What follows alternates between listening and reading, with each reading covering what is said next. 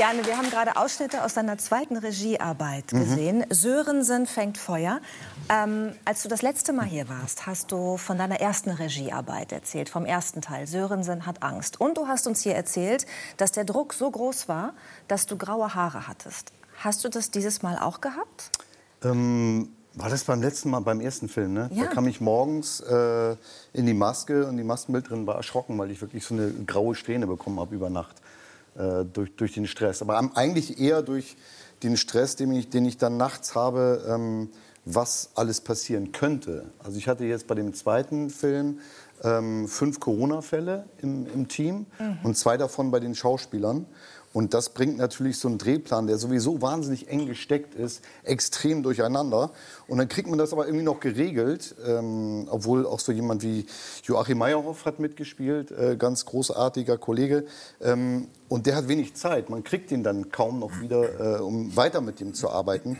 Und ich habe dann aber den Stress, weil ich nachts überlege, was passiert denn, wenn Katrin Wichmann und Caroline Eichhorn jetzt auch noch positiv sind. Also du malst dir dann das Schlimmste aus, was noch passieren kann. Aber in der Frage von Judith steckte was unglaublich Hoffnungsvolles. Nämlich äh, die Frage, ob, äh, also wenn man schon die Haare kriegt und die sind grau, dass man die auch wieder wegkriegt, wenn man dann wieder äh, entspannt ist. Ach so, nee, das hatte ich jetzt eigentlich du, so weil nicht du gesagt hast, hast du da auch graue Haare Wirklich biologisch? Wenn die, wenn Wobei, die Haare, würde ich einsteigen, wenn die wieder wenn die Haare schon grau Also, sind, Was? wenn Man die Haare schon grau färben. sind, dann können die ja nicht noch mal grau werden. Es ist auf jeden Fall ein Mysterium mit den Haaren und wir haben uns gefragt, ob du deshalb vielleicht Cappy trägst. Nee, ich trage Cappy, weil ihr ja die. Kameras auch hinter einem habt und ich habe hier hinten so ein leichtes, so ein leichtes Knie. Ach so.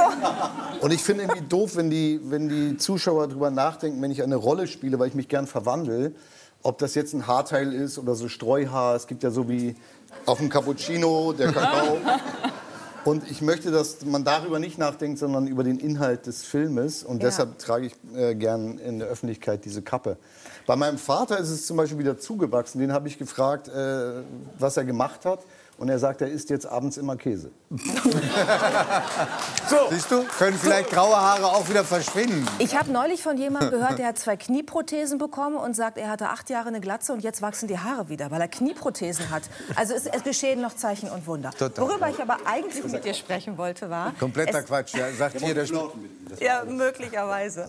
Worüber ich eigentlich sprechen wollte, ist, ob bei deiner zweiten Regiearbeit, äh, ob du so eine Art Resilienz schon entwickeln konntest, weil es ja jetzt schon das zweite Mal war, gegen diese Drucksituation, die du ja eigentlich, wenn du Schauspieler bist, nicht hast. Du musst spielen, aber du hast nicht diese Produktion irgendwie im Kopf und musst daran denken, welche, äh, welche finanziellen Ausfälle es jetzt gibt, wenn ein ganzer Drehtag nicht stattfinden kann, weil jemand krank ist.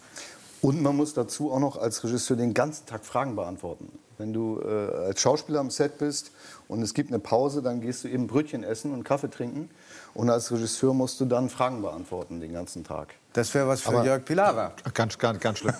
Also dann gehe ich lieber tauchen. Dann tauche ich lieber. Und viel Nähe zu Menschen. Okay. Aber um ernsthaft zu antworten, war das tatsächlich so, dass ich ja wusste, beim ersten Teil ist auch ein Film äh, draus geworden. Also ich habe es einmal überlebt, also werde ich das auch ein zweites Mal schaffen. Ähm, das, das war schon so ein bisschen beruhigend. Und ich habe ein wahnsinnig tolles Team, die äh, geradezu identisch gewesen sind. Äh, also es scheint auch beim ersten Film irgendwas gut gewesen zu sein, dass sie alle wiederkamen. Viele brauchen natürlich auch Geld. Und ähm, und da fühle ich mich sehr, sehr gut aufgehoben. Also wenn man weiß, man kann sich auf die Leute verlassen, dann... Ähm, also ich habe das ja vor dem ersten Film noch nie gemacht und habe mir da gesagt, wenn ich Sachen zu entscheiden habe, zum Beispiel Kostümfragen, äh, soll die Kollegin jetzt die blaue Jacke haben oder die grüne, dann werde ich spontan äh, ein, ähm, eine Meinung dazu haben. Und wenn nicht, dann sage ich, du machst doch Kostüm. Beantworte du doch die Frage, was findest du denn eigentlich richtig? Also man kann ja Verantwortung auch abgeben. Das stimmt. Und dafür habe ich äh, eben ein hervorragendes Team an meiner Seite. Und deshalb ähm, war, war ich da jetzt nicht ganz so aufgeregt wie beim ersten Film. Okay, und ähm, lobst du mehr? Mich Weil- selber? Ja, dich selber und auch die Schauspieler. Weil ich könnte mir vorstellen, dass, weil du beide Seiten kennst, Schauspieler bist und dann ja auch die Regie führst, dass du genau merkst, an der und der Stelle muss ich den Meyerhoff jetzt mal ein bisschen positiv verstärken. Ähm, ja, ich habe hab ja oft mit dem Regisseur Arne Feldhusen zusammengearbeitet und der kann gar nicht loben. Das heißt, äh, wenn der nichts sagt, weiß ich, es war anscheinend okay. So. Okay. Und das habe ich mir vorgenommen, ein bisschen positiver zu gestalten. Aber ich habe natürlich in erster Linie schon mich gelobt und habe gesagt, also von meiner Seite aus war es perfekt, aber wir müssen es jetzt wegen Joachim Meyerhoff einfach nochmal wiederholen.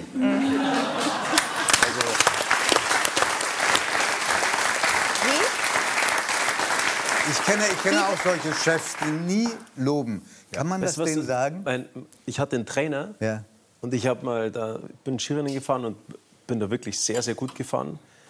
Der Slalom von Wengen sehr traditionsreich. Ich habe das Rennen gewonnen und unten im Ziel ist der Trainer gekommen und ich bin so auf den so yeah und der gibt mir so die Hand und sagt ja da zwei Tore bei meiner Position, bis zu einem alten Fehler reingekommen, morgen 8 Uhr Training. Und ich so, was? Ich habe gerade das Rennen gewonnen. Ja, was ist denn los? Du kannst dich doch freuen, das ist doch super, yay, heute Party und nix da. Morgen früh Training. Aber war gar nicht schlecht. Mir hat es sehr gut getan, muss ich sagen. Ja, aber wir machen das bei uns schon mit, mit, auch mit sehr viel Humor. Und die Leute, die da mitspielen, die wissen ja zum großen Teil auch, was sie machen. Also man weiß ja selber, ob man jetzt gut war oder ob irgendwas nicht gestimmt hat. Und dann, äh, Aber wie, ja, ich wie muss gar nicht so viel kritisieren. Weil Ich finde, Menschen, Ja. die nicht loben können, sind Geizhälse. Ich mag sie ich nicht. kann schon auch sehr loben, aber ähm, Aber weißt du, was mich interessiert? ich habe auch Wie- ein bisschen Zeitdruck. Also beim. Ja, ich auch in dem Gespräch. Deswegen Entschuldigung, möchte ich jetzt gerne noch mal wissen. Ich möchte gerne wissen, wie du denn bist am Set, wenn dir was nicht gefällt. Weil es heißt ja, dass du früher durchaus auch mal durch Wutanfälle aufgefallen bist. Also was mir, was mir nicht gefällt, ist, wenn, wenn wir nicht alle an einem Strang ziehen. Und es gab beim ersten Film einmal die Situation, wo verschiedene Gewerke gegeneinander gemoppert haben, sage ich mal. Und da habe ich sehr schnell dazwischen gehauen, weil ich das einfach blöd finde, wenn so Lager entstehen. Und das, ähm, manchmal ist es halt so, dass es für den Ton schwierig ist, weil die Beleuchtung halt von einer Seite kommt und dann macht man einen Schatten und dann, dann muss man sich irgendwie arrangieren und das ist dann immer der kleinstmögliche Kompromiss. Also jeder möchte ja, ist ja nur da und möchte seine Arbeit so gut wie möglich machen. Und ich, bis, ich bin dann dafür da als Regisseur, um das zu ermöglichen. Auch um eine gute Stimmung zu verbreiten, aber ich muss jedem seinen Platz geben, um seine Arbeit gut zu machen. Und ähm, das ist das Einzige, wo ich unangenehm werden kann, glaube ich, wenn ich merke, wir, wir versuchen, wir, arbeiten, wir fangen an, gegeneinander zu arbeiten und nicht miteinander. Ansonsten äh, muss ich da nicht rumschreien, denn wer rumschreit, hat meistens ja nicht recht.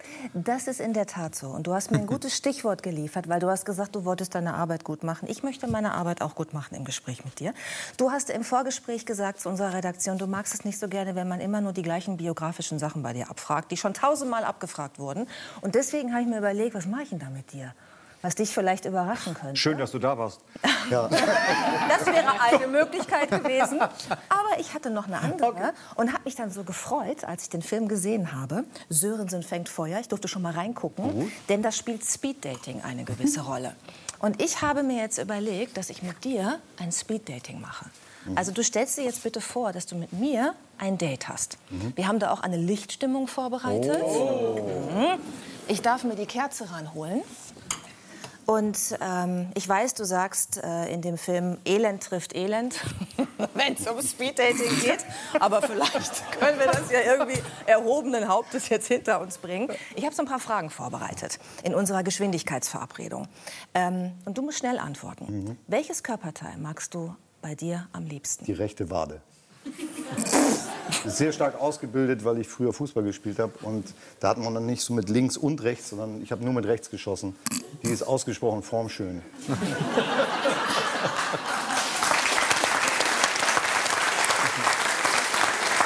schön. Sie könnte auch Jörg gefallen, weil sie ist leicht behaart. Sehr gut. Wann hattest du das letzte Mal Muskelkater? Jörg beim Reiten. Und du? Äh, auch nach dem Fußballspielen. Ich habe bei Kicken mit Herz mitgespielt. Äh, das ist ein Benefits-Fußballspiel für, für herzkranke Kinder in Hamburg. Und äh, danach hatte ich Muskelkater. Schokocreme aufs Brot? Ähm, ist es ein Angebot jetzt? Nee, eine oder? Frage. Ach so. Magst du gerne Schokocreme so, aufs ist Brot? keine Metapher. Es ist einfach nur die nee, Frage. es ist wirklich, ob du gerne Schokocreme aufs Brot machst. Sehr gerne, ja. Mit Butter oder ohne? Ohne Butter, auf jeden Fall ohne Butter. Ohne Butter, Ich verstehe auch okay. Leute nicht. Ich finde das äh, verachtenswert, wenn Leute Butter unter die Siehst du? Da scheiden sich die Geister. Das verfälscht den Geschmack der Schokolade. Schnarchst du? Wenn du möchtest.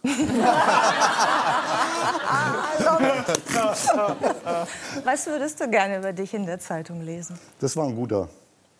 Achso, Nachricht jetzt. Oder jetzt schon. Ja, also das war ein guter, ist ja war ein dann der guter Nachruf. Nachruf. Und jetzt so aktuell? Das ist ein guter. Das ist Das ist ein guter. Sehr gut. Ähm, bist du ein Chaot oder ein Ordnungsmensch? Eher, eher ordentlich. Also im Kopf sehr chaotisch, das glaubt man vielleicht nicht, weil ich wirke sehr ruhig, meistens, sagt man mir. Im Chaos, äh, also das Chaos tobt äh, innerlich, so wie auch das Lächeln.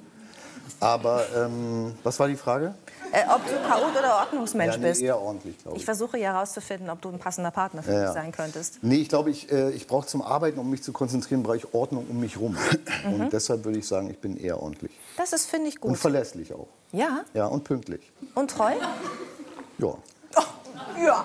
Okay, gut. Ich arbeite immer mit denselben Leuten zusammen. Ja, das ist schön. Ähm, wenn du die Möglichkeit hättest, ein Tier zu sein, welches wärst du gerne? Äh, ich habe ein Lieblingstier, das, das wäre ich tatsächlich auch mal gerne. Das ist der Seeelefant. Der Seeelefant. Ja. Schon mal, schon mal ja begegnet? das Das verstehen. sind wahnsinnig große, fette, unbewegliche Tiere an Land, aber im Wasser. Eindrucksvolle Tiere. Ja, aber im Wasser wahnsinnig elegant und schnell. Also wie man in so einem anderen Medium eben ganz anders sein kann als in, in, in dem anderen. Äh, Das fasziniert mich sehr. Hässliche Dinger sind das. und ich wäre gerne mal hässlich, um zu sehen, wie das so ist. Wenn du jetzt bei diesem Speeddating, also ich habe dich ja jetzt ein bisschen kennenlernen können, ich finde das mit dem Seeelefant, darüber muss ich noch mal nachdenken, aber ähm, Man muss auch Rätsel aufgeben. das stimmt. Da ich ja jetzt sehr viel geredet habe ne, und unsere Speeddating-Zeit wäre fast zu Ende, welche eine Frage würdest du mir denn stellen, um mich besser kennenzulernen? Was machst du morgen?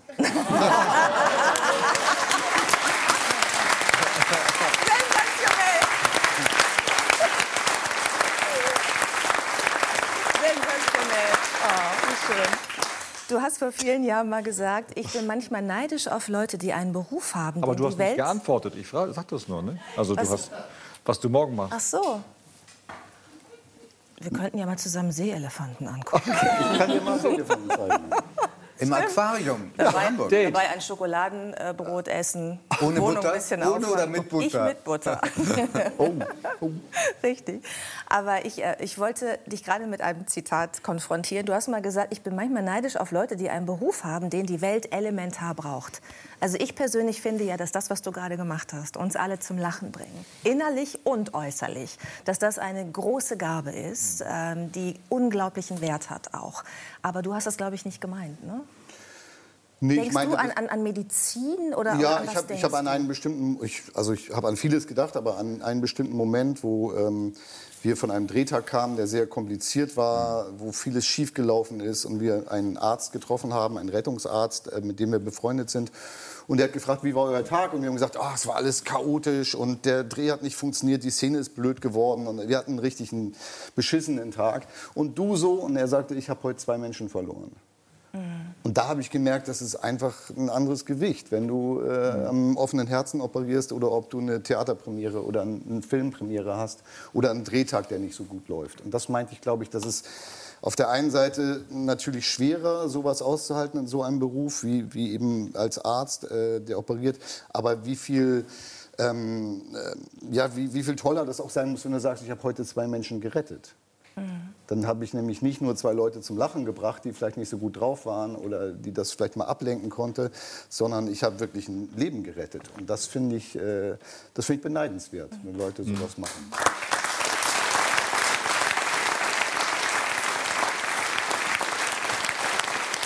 Du hast schon so viel gemacht, nicht nur in der Schauspielerei, also künstlerisch, auch auf den Bühnen. Woran soll man sich erinnern?